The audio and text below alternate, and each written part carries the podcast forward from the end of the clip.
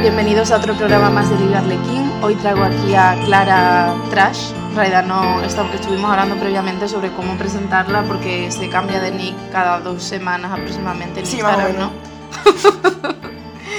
bueno, Clara, primero de todo, muchas gracias por venir. ¿Podrías hablarnos a todos nosotros de nuestra, de, de nuestra trayectoria? De tu la de todos. De la de todos. De tu trayectoria, por favor. Bueno, lo primero es que ahora mismo, o sea, tengo la voz bastante jodida, ¿vale? Porque he venido a Madrid a pasar unos días y no era consciente del frío que hace aquí en invierno.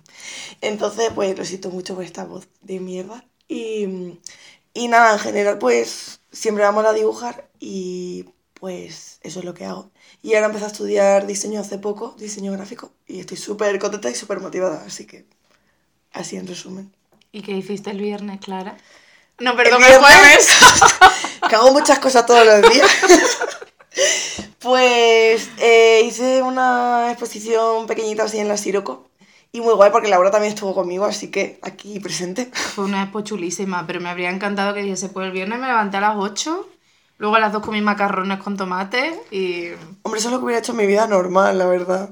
Pero es que no he pisado el Airbnb casi en ninguno de los días y estoy agotadísima. Sí, hay que agradecerle mucho a Clara haber venido porque está ahora mismo para la rastra y enferma. No estoy en mi mejor momento. Bueno, pues he traído aquí a Clara a hablar de un tema muy recurrente. recurrente. Perdón, es que tenemos un pavo impresionante antes de empezar.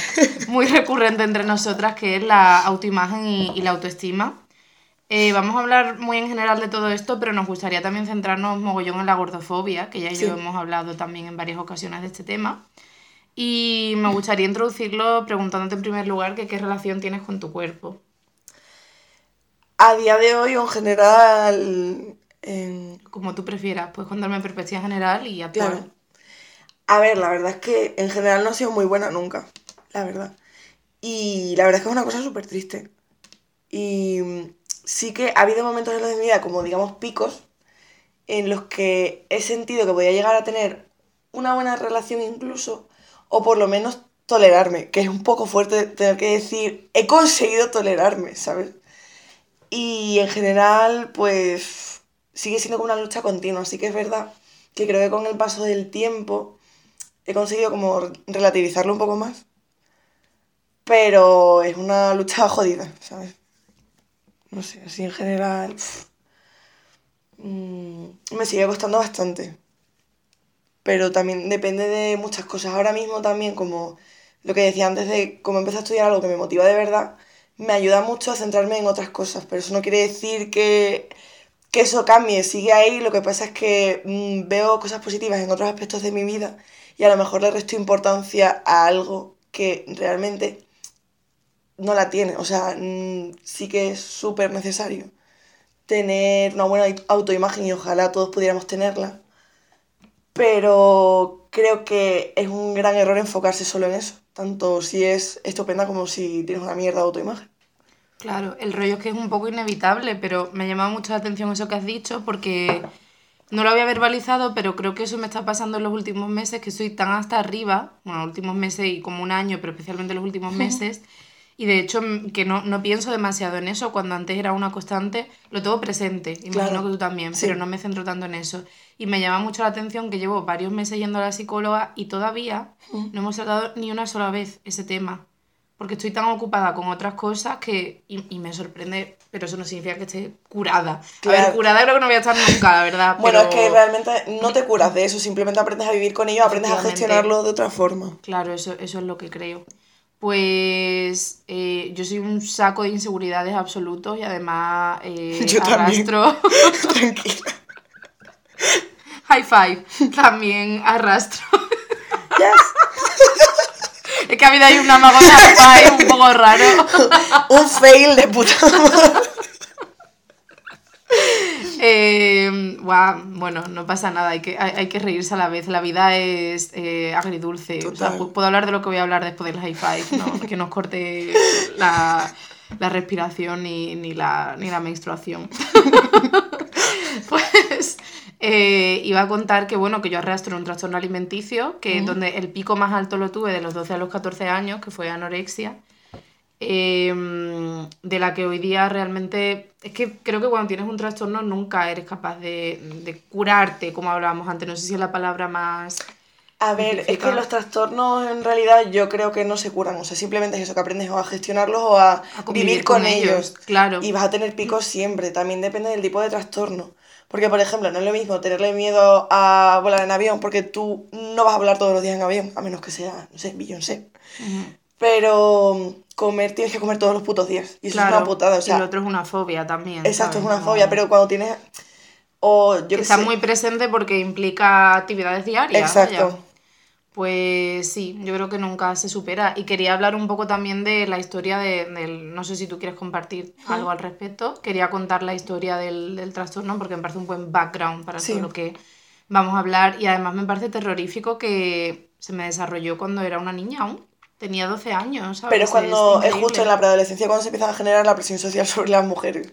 Sí, y claro. cuando empiezas a ver, a ver todos esos referentes, eh, empieza em, tu cuerpo empieza a cambiar empiezas a darle importancia a otro tipo de cosas. Eh, a lo mejor cuando, no sé, cuando tú estás en primaria eres un poco más pequeño y no te importa jugar con los niños, con las niñas, no ves ese tipo de diferencia, no, no tenemos a la sexualidad ni nada de eso. O sea, a ver, depende del caso. Yo igual hablo más desde mi punto de vista, claro. Pero porque no te preocupan ese tipo de cosas. O sea, en ningún momento nadie le ha dado importancia a eso. O se, se te permite ser una niña gordita, está bien, pero cuando te empiezas a desarrollar es como mm, a nivel estético como que eso queda feo y ya sumamos la presión social que tiene una mujer por estarlo, porque no es lo mismo que un tío sea gordo, que sí, también tiene presión social, obviamente, pero no es lo mismo, porque como se nos ha cosificado toda la puta vida de Dios, entonces ya te estás saliendo de esos cánones que claro, realmente como la finalidad de la mujer es mm, quedar bonita en una estampa, pues es que ya estás como, te estás saliendo de ese canon social, es como doble presión. Y, y ahí es cuando empezamos a recibir todo ese tipo de influencias, mm, todas las famosas con las que tú te empiezas a sentir identificada, o a las que empiezas a admirar porque te gusta tal grupo, o cuando te empiezas a comprar pues revistas de adolescentes y todas esas paridas que todos hemos vivido. Y yo soy muy fan de la adolescencia en ese tipo de aspectos pero es un arma de doble filo realmente, porque no, nos enseñan a admirar desde un punto de vista positivo, sino nos enseñan a envidiar y a querer alcanzar algo que a lo mejor no es posible y, eso nos lleva a un nivel de frustración muy jodido, ¿sabes? Cuando realmente mm, puede que una persona, pues ya no es que mm, no tenga, tenga, a lo mejor puede tener un problema tipo Imagínate, gente a la que le cuesta engordar o a la que le cuesta adelgazar. O sea, realmente tú no puedes luchar contra eso. Y ya te están generando una presión y un complejo. Y es como, joder, es que no está en mi mano, por ejemplo. O incluso, ya no eso, es como, ¿por qué coño tengo que cambiar? Si no, a ti no te supone un problema de salud y tú estás bien eh, y llevas una vida sana, es como... Y aún así no tiene por qué, porque también es como con temas como el tabaco o el alcohol como está aceptado socialmente, o sea, a la gente no le importa que tú fumes como un carretero, o sea, siempre va a haber gente que se preocupe por ti, obviamente, o que bebas como un cosaco los fines de semana, con eso no hay problema. Pues ahí no vas a tener ese paternalismo de no tienes que adelgazar por salud. Claro, exactamente. Entonces son todo ese tipo de presiones que te rodean y es como en ningún momento nadie te plantea la opción de, pues puedes tener una talla 44 y ser perfectamente feliz y no pasa absolutamente nada. Claro. Y lo mismo desde el punto de vista contrario. Yo hablo desde la gordofobia porque es el que he vivido, entonces no puedo hablar del otro, pero es como, me parece absurdísimo. Aparte que creo que tener una 44 no, mm, no sé, para nada se acerca a un baremo antisaludable, o sea, no... No lo sí, por completo, sí. Yo creo que además los niños son muchísimo más influenciables y permeables en cuanto a todo este tipo de influencia. Yo recuerdo que todo esto fue a raíz, que no es que quiera culpar a nadie, pero es que todo es una mezcla, ¿sabes? Me acuerdo, por dar un dato así, kitsch pop. Muy necesario. sí. Que una de las series que más me influyó cuando era pequeña en el desarrollo de la anorexia fue Totally Spice. ¿Te acuerdas de esa serie? Sí, porque claro, yo veía, a ver, pero podría haber sido cualquier otro de ese estilo, porque era muy genérico. Eran como tres chicas muy, muy, muy normativas, que claro, tenían éxito en todos los ámbitos de su vida Entonces yo pensaba, yo quiero ser como ellas Claro. y triunfar y tal y cual, que ya ves también con 12 años, mm, qué vida social podía tener. Pero bueno, y también recuerdo que me influyó muchísimo unas amigas que tenía que eran muy normativas y siempre que estaba con ellas, la gente hacía muchos comentarios a su favor y obviamente no era para nada culpa de ellas, pero yo me sentía muy hecha de menos, ¿sabes? Que dijesen, ay, qué guapísima es, qué cuerpo tiene, y yo al lado como, bueno, estos comentarios creo que sin sobran un poco porque me van a hacer sentir mal, pero ok. Entonces, pues bueno, el caso es que me obsesioné muchísimo con mi cuerpo. De hecho, creo que era anorexia y vigorexia porque también hacía eh, ejercicio salvajemente al borde del desmayo. Y además intentaba siempre disimularlo porque yo tenía unas escaleras enormes en mi casa y subía y bajaba las escaleras durante horas para adelgazar. Y cuando mi madre me pillaba, porque yo aprovechaba cuando ya estaba durmiendo la siesta, un par de orillas, y me decía, ¿qué, qué haces? Y yo, pues no, aquí, que he bajado, no sé qué. O sea, ponía una excusa súper absurda, ¿vale? Pues fue terrible porque la anorexia se me desarrolló justo cuando terminé sexto de primaria. fue, fue ese verano de sexto de primaria y ya cuando entré en la ESO estaba delgadísima. Tampoco es que de pequeña estuviese gorda, tenía un cuerpo como muy normal, pero pues no, Ya. no sé, ya sabes las influencias. Entonces fue un choque tremendo porque al adelgazar tanto, a ver, tampoco es que mis compañeros se metiesen conmigo nunca, la verdad es que nunca he recibido acoso por eso, pero al adelgazar tanto mm, se desató el infierno porque se confirmó todo lo que yo pensaba que iba a pasar. De pronto me volví súper popular, todo el mundo quería estar conmigo, pero rollo película estadounidense de instituto, las Sí. chicas me mandaban mensajes para que entrase en su grupo de amigos, Guau. los chicos me acosaban, que por cierto eso era bastante horrible, por los pasillos y me mandaban notitas y siempre, no sé, era, era brutalísimo. Y además recuerdo que los padres de mis compañeros validaban completamente mi adelgazamiento y se me acercaban y me Sí, decían... era como el gran logro de tu vida. Efectivamente, una niña de 13 años, bueno, o 12, todavía no las habría cumplido, me decían, estás guapísima así, felicidades por lo que has hecho. Y claro, pues entonces, ¿qué voy a hacer yo? ¿Volver a lo de antes? O sea, recibí un feedback muy tóxico Claro. porque me apoyaron en mi trastorno y no creo que nadie se diese cuenta de que yo estaba mal. Claro que no. Entonces, o sea, al revés, creo que se daban cuenta de que yo estaba ¿Tú mal, pero preferían, por supuesto que sí, fue un cambio mu- muy brusco, pero como preferían que yo estuviese así y me veían como alcanzando el éxito. Pero ¿y tu pues- familia? No, mi familia sí, por supuesto, o sea, para mi familia. ¿Te refieres a feedback externo? Efectivamente, Vale. del instituto, los compañeros y demás, para mi familia fue completamente horrible, mi madre sufrió mucho, pero pues eso, entonces fue, fue muy duro.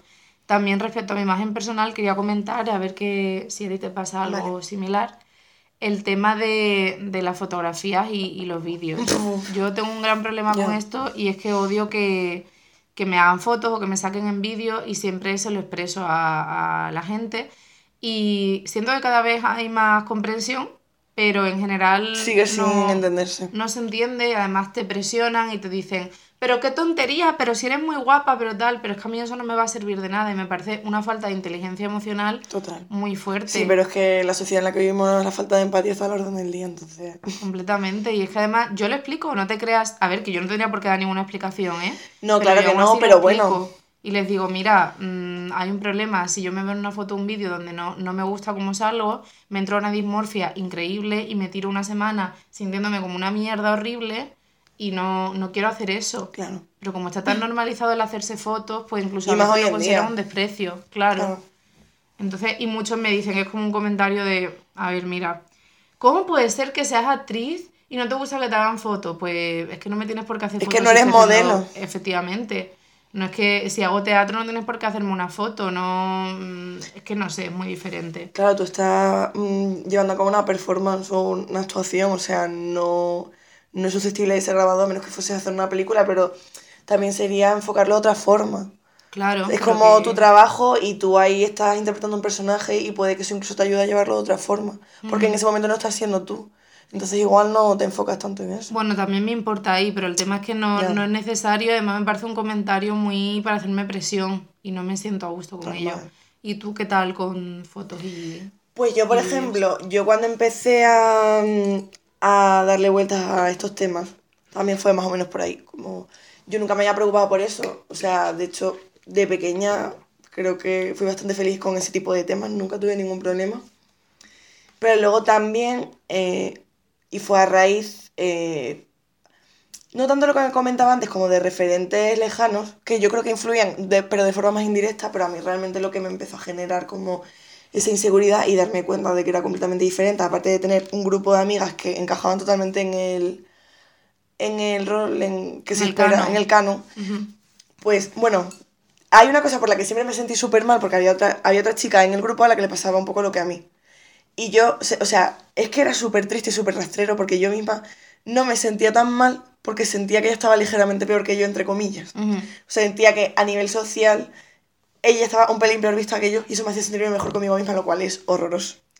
Ya, pero bueno, tampoco que ocultarlo y así. Pero en general, en el grupo, o sea, todas eran niñas monísimas, súper delgaditas, súper chiquititas, que a mí eso siempre me ha complejado un montón, o sea, era como, no es que sea yo un bigardo, mido unos 68, pero... Bueno, aunque fueses altísima, no hay problema. Que no hay problema, obviamente, pero quiero decir que hablando a nivel canon, o sea, es como que se espera que una niña sea monísima, que mida unos 60, que tenga una talla 34, 36, que, en fin, este tipo de cosas. Entonces, claro, ya era como, hostia. Eh, encima también otra cosa que me ha complejado un montón era mi pelo, o sea, y de, hecho a día de hoy me sigue pasando. Ya lo llevo un poco mejor, pero aún así yo tengo el pelo súper rizado. Y mm, hay mucha gente que me conoce hoy en día y no sabe que tengo el pelo rizado. Entonces era como un mix de todo, o sea, era como ni mi pelo entraba en el canon, ni mi cuerpo, ni mi altura, ni mi peso, ni mi cara, ni... O sea, era como, qué puto horror, ¿sabes? O sea, y, y yo me daba cuenta porque, claro, era lo que tú dices, se genera como esa división de grupos, que obviamente ocurre siempre, por desgracia. Y, a ver, yo no soy fan de todos somos súper amigos porque eso es imposible, me parece absurdo y sería un falserío total pero sí que me mola que haya buen rollo y que obviamente tú te vas a acercar a la gente con la que tengas más afinidad, pero en esa época es que se genera una división precisamente por eso, en plan, pues la, el grupito de las guays, porque son las típicas, en plan, pues como las divinas de chicas malas, o sea, todo funciona así, es como la versión española cutre, pero realmente es eso, y se basan en ese tipo de cosas, los repetidores buenos, super malotes, y luego, o sea, todas esas mierdas. Y nosotras creo que estábamos como en un punto intermedio, mm, como clase media tirando a pringada. pero de ese rollo, pero dentro de mi grupo, pues eso, precisamente las que eran como más monas y más tal, eran como eh, las que despuntaban más. Y yo siempre he sentido que me llevaba bastante bien con la gente y siempre me ha costado mucho, mucho, muchísimo menos relacionarme con chicas porque no sentía, em, o sea, a mí conmigo los chicos eran súper cabrones, en plan, y metía muchísimos años eh, evitando todo lo posible tener, ya, ya no ningún tipo de relación, sino de amistad mismamente. O sea, yo no empecé a tener amigos chicos hasta hace relativamente poco, entre comillas, porque antes era como que me generaba pavor, porque era como, hostia, no me puedo acercar porque me van a juzgar, se van a reír de mí, o sea, es súper ridículo. O, es como, ¿cómo lo hago? Porque con las chicas es como que siento que no sé si era por el rollo de que ellas, en ese sentido, a ver, a lo mejor te podían criticar, pero no era, o sea, no era como un tío que se va a reír en tu cara, o por lo menos eso es lo que veía. Que había más sororidad, ¿tú crees? No sé si había más sororidad, pero por lo menos si había algún tipo de comentario ofensivo, igual no venían a reírse en tu cara, ¿sabes? Que todo va, no es lo mismo hablar mm, en confianza con tus amigas que irte a reír en la cara de alguien, o sea, me parecía la falta de respeto definitiva. Entonces los chicos eran súper cabrones y lo típico, pues en educación física y todo eso, pues se reían mollón, yo encima era como que es que lo odiaba, eh, esa asignatura, por ejemplo. Luego encima pues también se mofaban porque mi apellido pues es Vaca. Entonces es como la mofa máxima, mi segundo apellido. Vaca. Ah, Vaca. Claro, mi segundo apellido. Entonces era ya como la mofa máxima, ¿sabes? Y es que, de hecho, yo metí años y años y años que eh, sentía pavor cuando pasaban lista porque era como, por favor, que no diga mi segundo apellido. O sea, imagínate, y eso me ha pasado durante toda la ESO, bachillerato, incluso en la carrera. O sea, ahí ya no tanto, también es verdad que había muchas chicas en clase y yo ahí todavía seguía sintiendo ese rollo. Como de, me cuesta mucho relacionarme con los chicos. O sea, yo creo que ha empezado, me ha empezado a costar menos como a partir de los 20, 20, 20 21, 22, o sea, y joder, es muy fuerte, ¿sabes? Cuando a día de hoy, eh, es que no tiene nada que ver, porque es una gilipollez, pero siempre dentro de mí ha habido como esa división, porque estaba, tenías, mm, me sentía predispuesta a hostia, ¿sabes?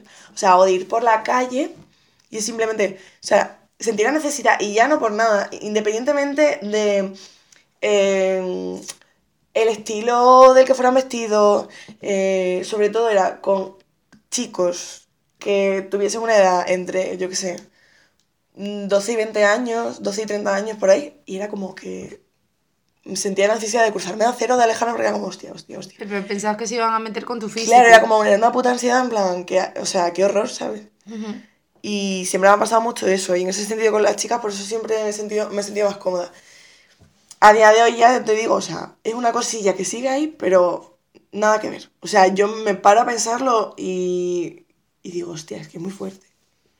Y también otra cosa que me pasaba era que hace, pues, yo que sé, cosa de 4 o 5 años me di cuenta de la, o sea, la imagen tan distorsionada que tenía de mí mismo, porque ahora creo que soy capaz de verme, entre comillas, lo más objetivamente posible.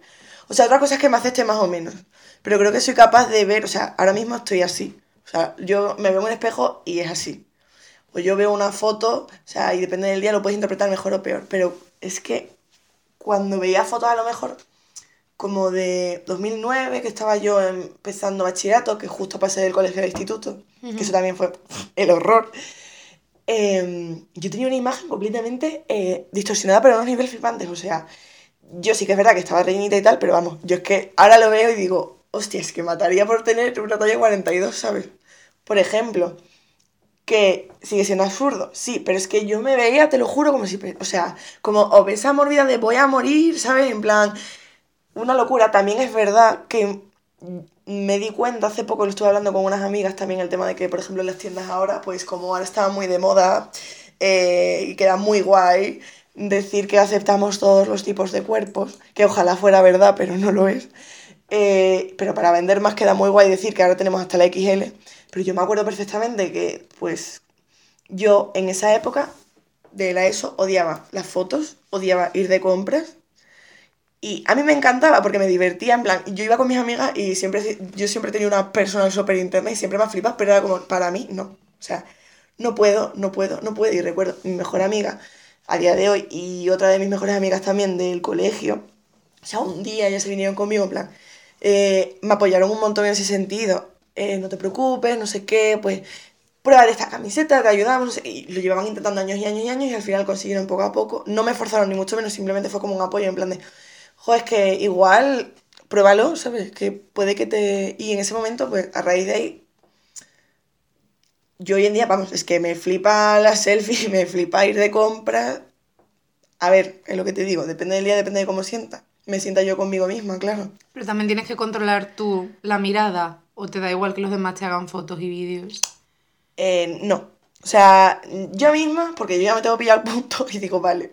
Luego es verdad que hay días que uno pues se ve peor, se ve mejor, o la fotogenia está donde Cristo perdió el pechero, entonces como no es el día idóneo. Pero sí que es verdad que yo como más o menos, obviamente, eh, yo hacerme a mí misma no me importa nada. Y que me las hagan los demás depende de muchísimas cosas. O sea, sí que es verdad que intento, no me pasa como a ti, por ejemplo, pero tengo una amiga que le pasa exactamente lo mismo. Que es que no deja, o sea, ella sí se hace selfies, pero no deja que le hagan fotos. Y la entiendo perfectamente.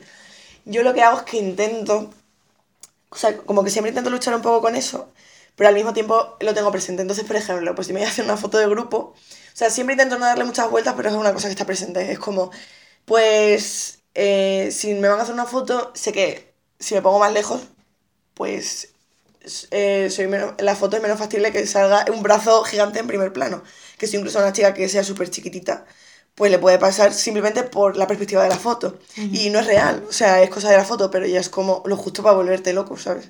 Entonces, como, pues si hay una foto de grupo, pues si me pongo en medio, si me pongo un poco detrás, ese tipo de cosas sí que, aunque no quiera, los tengo presentes, pero al mismo tiempo lucho con el hecho de, coño, me apetece hacerme una foto con mis amigos y me toca los huevos, que no, o sea, ¿por, qué voy a dejar de hacérmela por salir mal? En el fondo sigo teniendo esas cosas.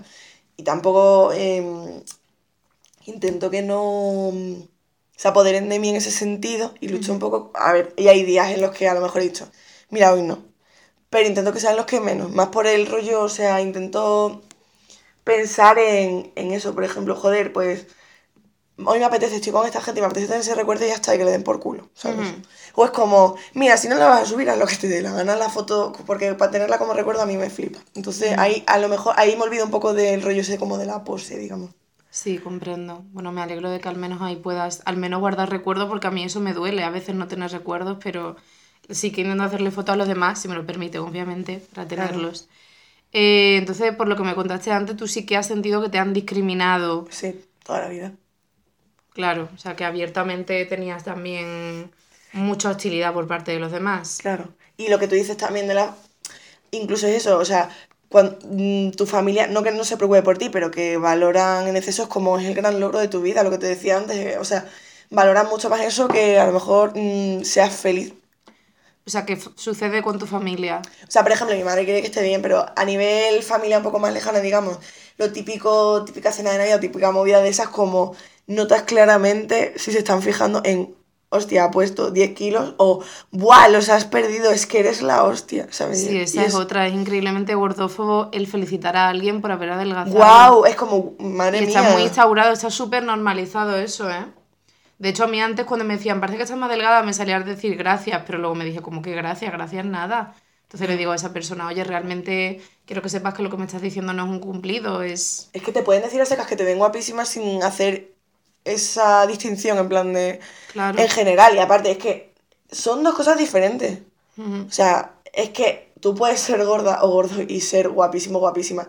Y, o sea, no, no son dos cosas incompatibles. Y aparte, joder, es que como nos tuviésemos que quedar solo en eso, qué triste, ¿sabes? O sea, si de verdad, mm, obviamente todos somos humanos y todos nos fijamos siempre en las personas, sean como sean, tanto a nivel relaciones, tanto amigos como familia, como tal siempre, es, a ver, es lo primero que ves, pero es que si nos quedamos solo con eso.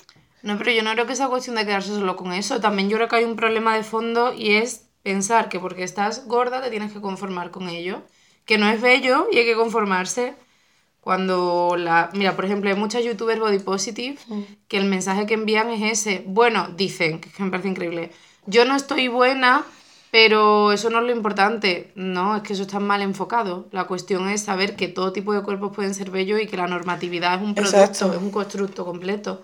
Entonces, y aparte, es... una moda, porque ¿qué es estar buena? O sea, es que dependiendo de la época, estar buena eh, cambia completamente. O sea, en los años 90 se llevaba eh, un cuerpo rollo Kate Moss súper, súper, súper delgado eh, luego ahora de repente se llevan los culos gigantes, eh, los años 50 se llevaban las curvas, rollo Marilyn, yo la verdad es que abogo por no usar términos como estar buena, porque obviamente sabemos que cuando alguien dice eso se va a referir a lo normativo. Claro, pero son modas en mm, realidad. Sí, pero, sí, sí, claro, estoy de acuerdo, pero que prefiero que alguien diga, esa persona es normativa, que diga, esa persona está buena, porque realmente es excluyente. Claro, pero es que puedes estar buenísima y pesar 100 kilos y puedes estar buenísima y pesar 50 y es que, mm, Lo que digo es que se, se, corte ese nexo entre la delgadez y estar buena, no solo la delgadez, sino también el canon que entra en otro tipo de, de cosas sean rasgos o, lo que sea.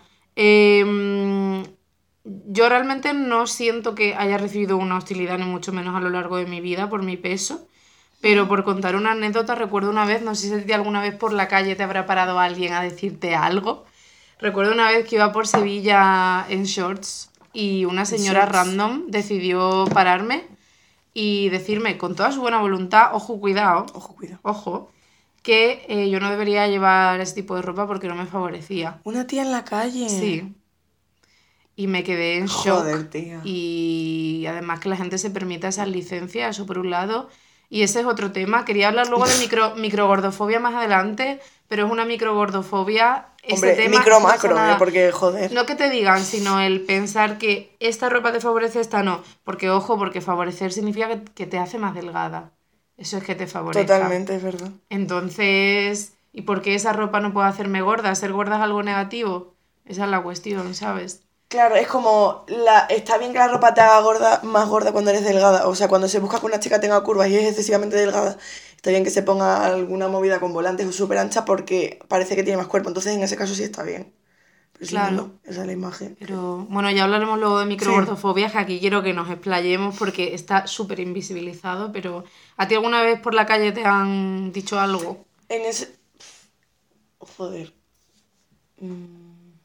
En ese sentido, o sea, no algo tan harto como que llegue una pava y me pare para decirme eso. O sea, mm, quizá a nivel alguna falta de respeto, tipo, pues como podía pasar con los compañeros de clase o algo así. Pero supongo que, como el cerebro es bastante inteligente y tiende a olvidar todas esas cosas, o sea, sí que es verdad, algo que se ha repetido durante años y años y años y años, sí que sigue ahí, pero realmente yo tampoco soy capaz de discernir cuál es, o sea, hasta qué punto o cuántas veces o durante cuánto tiempo, o sea, tengo como una idea global, pero sí que tiendo a olvidar ese tipo de cosas, primero porque es que la opinión de ese tipo de gente, en fin. Ya. Y segundo porque te volverías loco. o sea. Sí, muy afortunada porque no los recuerdes. Y siguiendo hablando, siguiendo hablando, bueno, lo siento. Continuando con la autoimagen, quería cambiar un poco de tema, luego volveremos a la gordofobia, pero quería saber qué piensas de eh, el maquillaje. ¿Cuál es tu postura ante el maquillaje? A mí es que me flipa. Ay, gracias. me está ofreciendo agua porque es muy maja y me está viendo aquí con esta voz de ultratumba. Que a mí es que me flipa el maquillaje, la verdad, y me encanta. Y muchas veces dudo si me encanta realmente porque, a ver, me gusta por dos cosas. Una que creo que es positiva y una que creo que es ligeramente tóxica si me pongo a analizarlo desde un punto de vista más objetivo. Primero porque me parece algo súper artístico y creativo y, y no sé, me divierte muchísimo. O sea, de hecho hay muchas veces que yo en mi casa me aburro y me maquillo mm, súper guay para probar cosas nuevas y luego me quedo en mi casa, porque sí. Pero sí que creo que sigue teniendo ese componente de, mm, joder, es porque me, ayuda a verme mejor. Es como, ya que tengo este cuerpo, esto lo, o sea, realmente yo, yo sé que en el fondo pienso así y me jode mucho. Esto me ayuda a sentirme mejor conmigo misma. A mí el maquillaje me ayuda. en- entonces, al mismo tiempo, para mí es una herramienta que mejora mi autoestima, pero al mismo tiempo sé que, joder, me da mucha rabia. Pero sí que me gusta. O sea, es como un poco, ¿sabes? Te entiendo, sí. O sea, yo creo que el maquillaje, voy a matizar, ¿eh? porque esto va a sonar a bomba absoluta. Creo que el maquillaje no hay duda de que es una opresión heteropatriarcal absoluta, Claro. pero sí que considero que las mujeres cada vez más nos lo estamos reapropiando y despojándolo de la mirada masculina, que eso es fundamental porque... Claro, y también el hecho de que ahora, o sea, a mí es que me flipa que todo el mundo se maquille y haga lo que le dé la gana. En plan, si tú te quieres maquillar, mm, bien, que no te quieres maquillar, estupendo. Que un chico se quiere maquillar, bien, que no se quiere maquillar, estupendo. O, o cualquier persona, o sea, porque ya, bueno, independientemente de género y de. con- que seas quien tú quieras ser y que hagas lo que te dé la gana hacer. O sea, es que mientras lo que tú hagas no molesta a nadie, es como, eh, ¿qué le molesta al vecino del quinto si yo me hago la raya hasta Cuenca? O si me apetece ir con la cara lavada, como va ahora, por ejemplo, Alic- Alicia aquí, ¿sabes? Es que realmente eh, no influye para nada en la vida de los demás. Bueno, y tantas otras cosas que no influyen y ahí están intentando Ya. arrebatárnosla. Y... Pero a mí me sucede igual que a ti, que me da muchísima inseguridad no maquillarme. No maquillarme en general, sino más bien no maquillarme los ojos, porque no me gusta Ya, yo los nada. ojos, porque por ejemplo, base. Yo es que soy muy calurosa y a mí me agobia mucho el maquillaje. Mm. Y tengo la suerte de que no tengo una. Tengo una piel normal, o sea, no, nunca he tenido brotes de esas cosas que yo siempre pensaba, menos mal, ya era lo que me faltaba. Bueno, tampoco es algo negativo, pero socialmente mal visto. Claro, en ese sentido, hablando del tema de la autoimagen y eso. Claro. Entonces, por ejemplo, yo sobre todo me suelo maquillar los ojos y los labios y dependiendo. Pero, por ejemplo, para seguir esas cosas, pues es que. Es que me agobia un montón, Claro. la verdad. Y, pero sí, obviamente, puede pasar igual que a ti. Pues me parece dificilísimo porque, claro, eh, intento pensar, realmente está todo en mi cabeza. Obviamente, a ver, creo que no hay que sentirse culpable por ello porque hemos crecido en una sociedad en la que nos han programado. No, pero está bien darle como una vuelta de cosas. tuerca y pensarlo. Efectivamente, pero creo que hay que intentar deconstruirlo, pero no sentirte culpable con- por ello, porque es que eres una hija sana del heteropatriarcado, sin más, que está intentando mm, deconstruirse, ¿sabes? Pero a veces es complicado cuando la gente te hace comentarios, como el mítico comentario de estás enferma cuando vas sin maquillar, Sí. o por ejemplo... O has tengo- llorado, o te pasa algo, o estás Claro. mala. Es que. Horrible, o cuando la gente te ve maquillada y te dice, ¡ay, qué guapa! Es como, ya, pero me lo dices porque normalmente me ves sin maquillar, entonces es un contraste. Claro. Creo, que, creo que hay que limitar mucho los comentarios que hacemos sobre el físico de los demás en muchos ámbitos. Y esto me hace recordar dos anécdotas. Una es que tengo una alumna que es anciana y es majísima, pero claro, es que es normal con la edad que tiene que le cueste deconstruirse unas ¿Cuántos años puede tener? 67. Wow.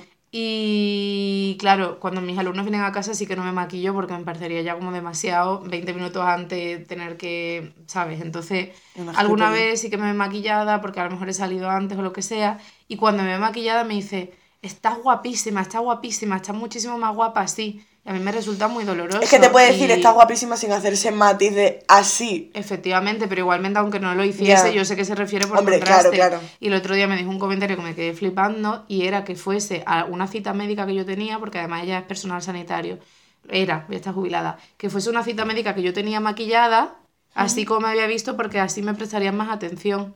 Joder. Y me quedé en shock. Y otra cosa que me impactó mogollón fue que estuve trabajando durante unos meses en un famoso teatro de Gran Vía, cuyo nombre no diré. De cuyo nombre no quiero acordarme. eh, de musicales y la plantilla del musical eran actores bastante famosos. Ujú. Yo no estaba trabajando de actriz, por desgracia. Contratadme.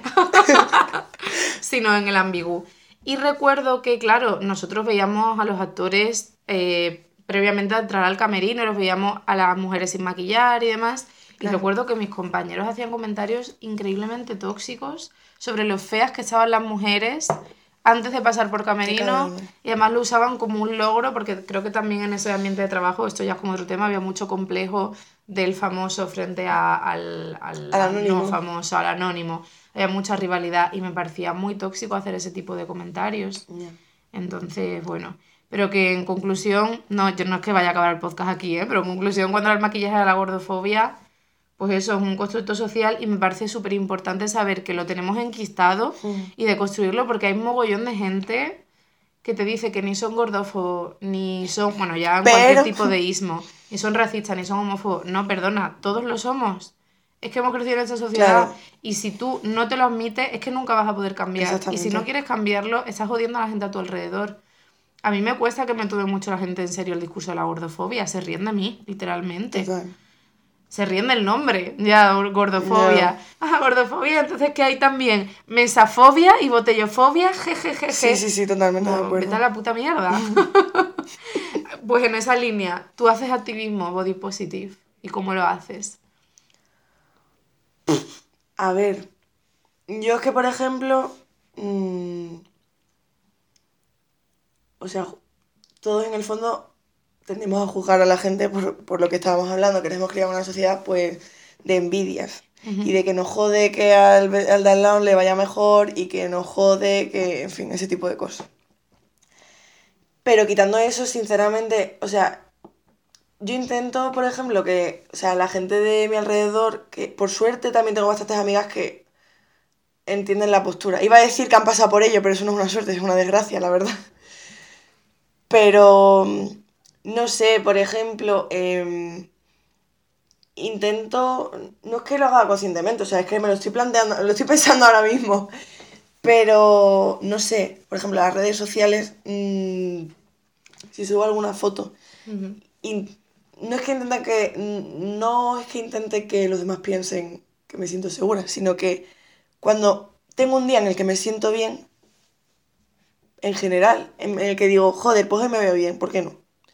Y me apetece hacerme 500 fotos, ¿y por qué no? Y compartirlas, pues genial. Pues si a lo mejor eh, ese día bueno mío le sirve a una persona que lo ve y diga, hostia, pues si esta chica que tiene un cuerpo parecido al mío se siente bien y sube este tipo de fotos así, en plan altivas, ¿sabes? En plan, me creo Rihanna, pues, que ¿por qué no también? Eh, ¿Sabes? En ese sentido, porque a mí también me pasa cuando veo otras chicas, de hecho a mí me encanta seguir a, a modelos de tallas grandes, que también el matiz talla grande me toca mucho los huevos, pero bueno, es lo que hay de momento, por lo menos se, está, se les está empezando a dar visibilidad, que es un paso enorme, o sea, yo creo que en los últimos años eso ha avanzado de una forma flipante. Entonces, a mí me ayuda eso, o sea, ver ese tipo de cosas. Luego, por ejemplo, sobre todo con la gente de tu alrededor, porque tampoco puedes hacer un cambio mayoritario, simplemente puedes expresar tu opinión. Tampoco puedes cambiar la mentalidad de los demás, simplemente puedes aportar tu visión. Y a cada uno que la tome como quiera. O sea, a mí lo de adoctrinar a los demás me parece una gilipollez, pero está bien debatir y poder hablar este tipo de cosas. Entonces, por ejemplo, con mi madre me pasa mucho cuando mm, hablamos de cosas y ella realmente creo que es una persona bastante abierta de mente, pero sigue teniendo ese tipo de pensamiento, incluso ella misma, siendo gorda y habiendo sufrido muchísima más gordofobia que yo, y ya no a los niveles en el colegio y tal, sino su familia toda la vida de Dios, encima ya tiene una hermana que es súper delgada y siempre, siempre, toda, toda la vida las han comparado y siguen haciéndolo. Y a mi madre le siguen diciendo lo que tiene que hacer en vez de intentar ayudarla, porque a lo mejor la base no es estoy gorda porque me sale el huevo estar gorda. Es que a lo mejor hay una base psicológica, a lo mejor no es que la hay, porque cuando tienes un trastorno, la hay. Entonces, el problema es que también el estigma de la sociedad respecto a temas psicológicos es tan grande y como por desgracia suelen ir tan de la mano en estos campos, pues al final es el pez que se muerde la cola. Entonces es como, ¿para qué vamos a arreglar tu problema respecto a tus trastornos alimenticios si lo que tienes que hacer es comer sano y hacer ejercicio? Es súper fácil. Ya está. Si estás gordo es porque quieres, si estás mal es porque quieres. Es como, joder. Si fuera tan fácil, todo el mundo sería feliz. Es que no me jodas, es ridículo. Pero también es considerar que tienen que ayudarla porque estar gordo es algo negativo. Claro, exacto. Y no se preocupan, o sea, realmente se están preocupando que esa persona tiene un problema. O sea, en vez de ayudarte a estar bien, porque cuando tú empiezas a estar bien, es cuando empiezas, tú es cuando decides realmente, necesito este cambio. O sea, lo estoy haciendo por mí, lo estoy haciendo por los demás. O sea, porque es ridículo adelgazar por los demás, sobre todo cuando es algo que cuesta tantísimo esfuerzo, tantísimo trabajo. O sea, una persona que no lo ha vivido no lo sabe pero realmente es que tiene un trasfondo muy jodido detrás. O sea, o sea, te lo digo yo como persona que desde los 14 años lleva intermitentemente a dieta y tengo 26, ¿sabes? Entonces, como... Pues, o sea, tú haces más activismo en redes sociales y con tu entorno, ¿no? Porque supongo que tu madre también activismo, si se puede llamar así. Yo creo que sí, no tiene por qué ser activismo mm, súper, súper implicado. Eh, yo considero fundamental hacer el de tu entorno, o sea, me parece como el activismo más importante de todos, pero en todos los ismos, ¿sabes? El racismo, bueno, no, la homofobia no es un ismo, lo siento. Homofobismo. en, todas las, en todas las opresiones.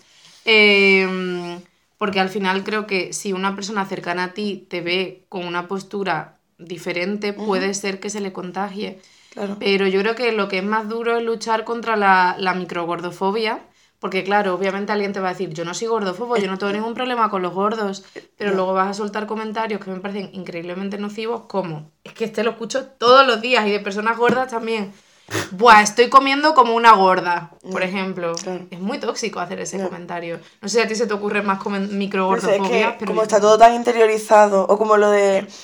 eh, en Willowverse muchas veces hablan lo típico de, eres muy guapa de cara, pero... es como pero qué. Sí, los eh, piropos envenenados, ¿no? No me jodas, cállate la puta boca. Un arma de, doble filo. Bueno, a mí me suena, por ejemplo, que esta además lo iba a comentar después cuando hablemos de, los gordos en la ficción, que tiene tela para cortar. Eh, cuando la gente se alegra de que su ex está con una persona gorda, porque eso implica que ya no tiene competencia. ¿Sabes? Que no ha encontrado a nadie mejor. Claro. Eso es una micro, bueno, micro. claro. o como que estás por encima, por eso. Efectivamente, claro, eso es muy, muy, muy micro. Entonces eso, la gente piensa que si no implica insultar a nadie directamente, no están haciendo ningún mal y eso es un enorme problema. Hay muchas microbordofobias que ahora no se me vienen a la cabeza, no sé a ti. Bueno, es que la putada es que es esa, que las tenemos tan, tan, tan interiorizadas que es muy complicado analizarlas si no estás en una situación. Yo veo, por ejemplo, bueno, el que te dije de esto te favorece más, la ropa, que es lo que hace que te hace delgada. También, o sea, ver a una persona comer y es como si esa persona está delgada, es que da igual que esté comiendo un auténtico cerdo. Pero si la persona está gorda y a lo mejor eh, está comiendo normal, es como, Dios debería dejar de comer. Y es como, eh, o sea, es que aparte eso no implica, nada o sea, realmente no te está importando su salud porque normalmente esa gente se escuda en el problema de la salud. Si te importase la salud, o sea, te preocuparías de que esa persona en teoría, ya que tanto te preocupa la salud ajena de repente, mm. Eh, que tuviese una dieta equilibrada y saludable, no, que deje de comer, o sea, porque no sé si se han enterado que las personas necesitan comer para vivir. Claro. No sé si eso sería micro, porque como ya un ataque súper directo, ¿no? Que, alguien te diga no coma. Claro, pero ya no, incluso ya que te lo diga, hombre, a lo mejor, eh, simplemente el hecho de pensarlo, ¿sabes? Como, ya, es verdad. A mí me ha pasado muchísimas veces que me ha dado vergüenza comer en público por eso. O sea, pero muchísimo. Y también dependiendo de con qué amigas esté, en ese sentido es como si estoy con amigas que son como más, pues eso, normativas, me cuesta más. O también dependiendo de entornos es como, pues prefiero esconderme, entre comillas, como si comer fuera algo malo, ¿sabes? o sea... te, te, entiendo, me, me, pasa eso con mi familia política, no quiero que piensen... Y fíjate qué horror, porque además una misma hace activismo contra la gordofobia, pero aún así no es capaz del todo de... Joder, es que... Porque es increíblemente complicado. Si se nos ocurre más microgordofobia, bueno, la típica de, es que esta persona es gorda y fea. Lo tenemos súper normalizado como que gorda Claro, porque- es algo peyorativo. Claro, obviamente. Sí, sí. Es que no se ve como un adjetivo, que es lo que es. O sea, no es como alto, bajo. eh, o sea, realmente tiene ese matiz peyorativo. Claro, y también se tiende mucho que, bueno, yo te escucho decirlo antes, pero imagino que no iba por ahí la cosa, pero yo entiendo como, porque yo lo hacía intentando cuidarme de esto, que es usar el diminutivo gordito. Lo he dicho. Sí, igual que quien usa negrito o lo que sea, lo tenemos Es en la cabeza, que es algo negativo y por tanto tenemos que usar Que un- intentamos disfrazarlo, es un eufemismo de mierda. Pues no, pues yo digo, yo estoy gorda, no estoy gordita, ¿sabes? Realmente Claro, es que yo cuando hablo de mí, me obligo a decirlo sin el hito, pero en el fondo sí que es verdad que a veces se me escapa en, hablando a lo mejor de los demás en ese sentido. Claro, es que es difícil de construirse Claro, eso. pero muchas veces eso, cuando lo hablo, también que digo, pues esta persona está gorda y no pasa nada, o sea, es que realmente, es, es como decir que es rubia, o sea, que gilipollez, ¿sabes? Claro, pero cuesta. Yo cuando hablo de amigas mías que están gordas y me dicen, "Ah, ¿quién es esa chica? Me sabe mal decir, esta chica gorda, porque, siento que la que estoy estás insultando. insultando. Claro, y me lo intento deconstruir y digo, no, no, pues esta chica que está gorda. Soy tal, consciente está". de que he disminuido mi uso de los hitos. Pero aún me cuesta, de hecho, ya te digo que ni siquiera soy consciente de que lo he dicho, o sea... Pues es que, uy, Que yo no puedo ni reírme, qué horror. Pues como decíamos antes, te quería preguntar de qué opinas de la representación de los gordos en la ficción. Esto es increíble. A ver, en general de los cuerpos no normativos, que están muy visibilizados en la ficción televisiva o cinematográfica. Pues opino que es muy triste que se asocie siempre a un personaje cómico. O en su Eso mayoría. por un lado, claro. Eso por un lado. Sí, sí, sí, sí. Eh, Y también que las tramas de los personajes gordos resulta que solo pueden girar en torno a que están gordos y que se sienten muy acomplejados Claro. por ellos. O ser secundarios. Claro, pero no te puedes encontrar un protagonista que no tenga ningún tipo de vinculación con. que no se comente que está gordo, Claro. llevando una trama completamente ajena a ellos, ¿no? Es que, es que no es posible. Creo que hay que trabajar mucho en esta dirección y todavía me sorprende que hoy día no. ¿Tú conoces alguna película o serie donde la protagonista, porque en hombres sí se tolera más, y yo sí que te podría Sí, decir hombres varios, sí. hombre, pero en mujeres sea la protagonista mujer y la trama no gira en torno a que está gorda? Gorda, entre comillas, además, porque la, la gordura Sí, la gordura. Es que, mira, a mí, a mí me una flipa. 38. A mí me flipa Bridget Jones, siempre me ha hecho muchísima gracia esa peli. Y la vi el otro día, y obviamente la vi desde el punto de vista de mm, con el que la veía antes, porque si no, no la puedes disfrutar en ese sentido si la enfocas así, pero me hace mucha gracia porque la trama de su personaje gira en que tiene que adelgazar para mejorar su vida, y realmente, tío, o sea, yo veo a René Zellweger y digo... Está "Pero- delgadísima. Si pesa 60 kilos. 60 kilos. Bueno, eso 45, dice, eso dice el personaje, ¿vale? Pero es como, hostia, y, y una persona que vea eso se tiene que sentir súper mal. Es como, Claro. joder, y si yo peso 80, entonces si ella ya tiene que perder 10 kilos, o sea, y es como, o sea, me jode mucho tener que analizar las películas así en ese sentido, porque a mí siempre, o sea, ya te digo, me he divertido muchísimo y viéndolo desde otro punto de vista, sí que me mola un montón, pero es como, hostia, tía, no me jodas. Sí, hombre, yo creo que siempre que tengas una mirada crítica podemos seguir disfrutando de productos Claro. tóxicos. Por ejemplo, a mí el que más se me viene a la cabeza, que ese sí que tiene un montón de problemas con los ismos y los fobos. ya he aprendido. Es Friends, la serie Friends. Bueno, que eso. Pero es apague que ta- también hay que tener en cuenta la época, o sea, eso es súper importante. Igual que Brillo también pasa eso, que es principio de los 2000. Sí, sí, o sea, que hay un perspectivismo cultural, pero eso no quita Que eso no lo justifica en absoluto, Una claro. crítica. No, no. O sea, el hecho de mm, humillar a Mónica porque antes estaba gorda o... Bueno, New Girl, o sea, realmente no está. O sea, eh, ¿cuántos años tiene New Girl? Cinco como mucho. Sí, algo así, sí. Y Smith pasa un- lo mismo, es Pasa como. lo mismo, no nos recordaba. Era gordo también, y también lo, lo disfrazan de gordo. O sea, me jode un huevo que disfracen cierto. de gordo a los delgados. Es como, no hay actores gordos. O sea, prefieren disfrazar a un delgado de gordo. Es como. Eh, Como ¿para cuando- ¿Para qué vamos a contratar a un negro, negro, para que haga de. Baltasar si podemos pintar a un blanco? O sea, Súper se- ofensivo. se puede ser más cutre además. O sea, que innecesario. Pues sí, es un gran problema. Yo espero que de aquí a, no sé, 10 años, bueno, ya creo que por favor menos, Poquito a podemos poco. encontrar protagonistas gordos. Y te quería preguntar por último, para que acabemos así como con, con amor, ¿qué estrategia sigues para quererte más? Mm, A mí, por ejemplo, me ayuda mucho lo que comentaste antes de ver representación de cuerpos no Sí. normativos. En los medios sería lo ideal, pero es difícil. Pero en internet hay Sí, por muchísimos. suerte. A mí, por ejemplo, me encantan las páginas de en Instagram de Online Mami o de Forlo Crowd. No sé si los conoces. Y hace muchísimo activismo y ves que están mostrando su cuerpo con una autoestima brutal y no sé. ¿Tú te dices algo a ti misma o...? Es que todavía es una cosa que me cuesta mucho trabajar, o sea, es como me gustaría saber exactamente qué es lo que tengo que hacer para sentirme mejor. También es que me hace gracia porque hay épocas en las que estoy como súper concienciada de que quiero hacer algo precisamente para sentirme bien. Y precisamente por el hecho de que le estoy dando tantas vueltas, al final me vuelvo un poco loca, ¿sabes? Y a lo mejor una época en la que me siento bien en otros campos, al final como que todo fluye de una forma más sencilla. Como que intento eso, tener como un cambio de perspectiva y verlo de otra forma. Y lo primero, intento no valorar solo eso, o sea, porque si solo me centro en eso es absurdo. O sea, eso es lo primero, pero es como, no puedes centrarte solo en ese tema y olvidarte de los demás. Es como, o sea, lo que me compone a mí como persona, o sea, obviamente es el exterior, pero es todo. Entonces intento ver cosas positivas a grandes rasgos. También intento buscar cosas positivas, físicas obviamente, porque es donde, donde va el tema. También es verdad, yo soy consciente de que cuando como bien y cuando hago ejercicio me siento mucho mejor conmigo misma, ya no a nivel físico que también, pero obviamente eso libera endorfinas y al final tienes más energía, te apetecen hacer más cosas y luego al final como que te vas olvidando un poco. De hecho a mí me ha pasado veces en las que pesaba menos y me sentía mm, peor. O sea, que depende un poco también de cómo te estés enfrentando, cómo lo estés llevando en ese momento.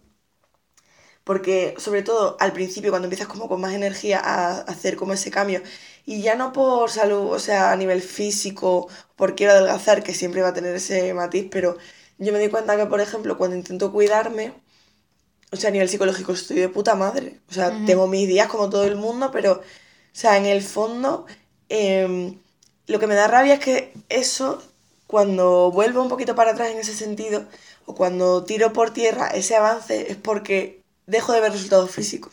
Ujú. Que es una putada, porque digo, joder, realmente debería hacer ejercicio y comer sano, porque sé que me siento mejor. Por bienestar, no por adelgazamiento, Claro. ¿no? Ya, te entiendo porque yo tengo el mismo conflicto. Ah, A mí también me ayuda mucho, que lo he comentado un poco antes, el darme cuenta de que los pensamientos negativos que siento hacia mi cuerpo son gordofobia, claro. realmente, y trabajar conmigo misma, pero no desde la culpabilidad, como te digo, No. porque es lógico que seamos así con la sociedad En la que que nos nos ha claro. adoctrinado realmente. Pero a mí me ayuda. Mm, A veces sí que quería comentar otra cosa y es, no considero que esto esté mal, pero a mí me duele cuando veo a otras personas hablar mal de sí misma, por Sí. ejemplo, porque están gordas. Yo obviamente no voy a coartar a nadie, no les voy a decir, no te quejes delante de mí de que estás gorda, pero al final es un reflejo hacia ti mismo. Yo, por ejemplo, intento evitar, en general no hablo mucho de este tema, porque no quiero que la gente ponga el foco en cosas que a mí no me gustan de mi cuerpo y porque no quiero hacer sentir mal a otras personas. Si yo te digo a ti, guau, Tienes Clara, que saber muy mm, bien con quién puedes hablar ciertas cosas. Claro, te digo, joder, Clara, mm, me siento súper gorda, pues a lo mejor a ti te duele porque entonces empiezas a pensar que tú estás gorda y que a mí no me está gustando tanto como estás tú. Entonces creo que también hay que tener responsabilidad en eso. Yo alguna vez le he dicho a alguna amiga, tía, lo que estás diciendo es un poco gordófobo y les molesta. Entonces no sé, yo por lo menos conmigo misma trabajo así y me ayuda el saber que es gordofobia lo que Claro. siento hacia mí. Así que bueno, pues muchas gracias por venir, Clara. A ti, mujer. Espero, espero que os sea muy útil y que os ayude más a, a quereros a vosotras, a vosotras mismas, pero especialmente a vosotras mismas, porque creo que las mujeres somos las que tenemos más Totalmente. carga en este tema, por lo que comentaba Clara al principio. Y nada, nos vemos prontito. Adiós. Chao.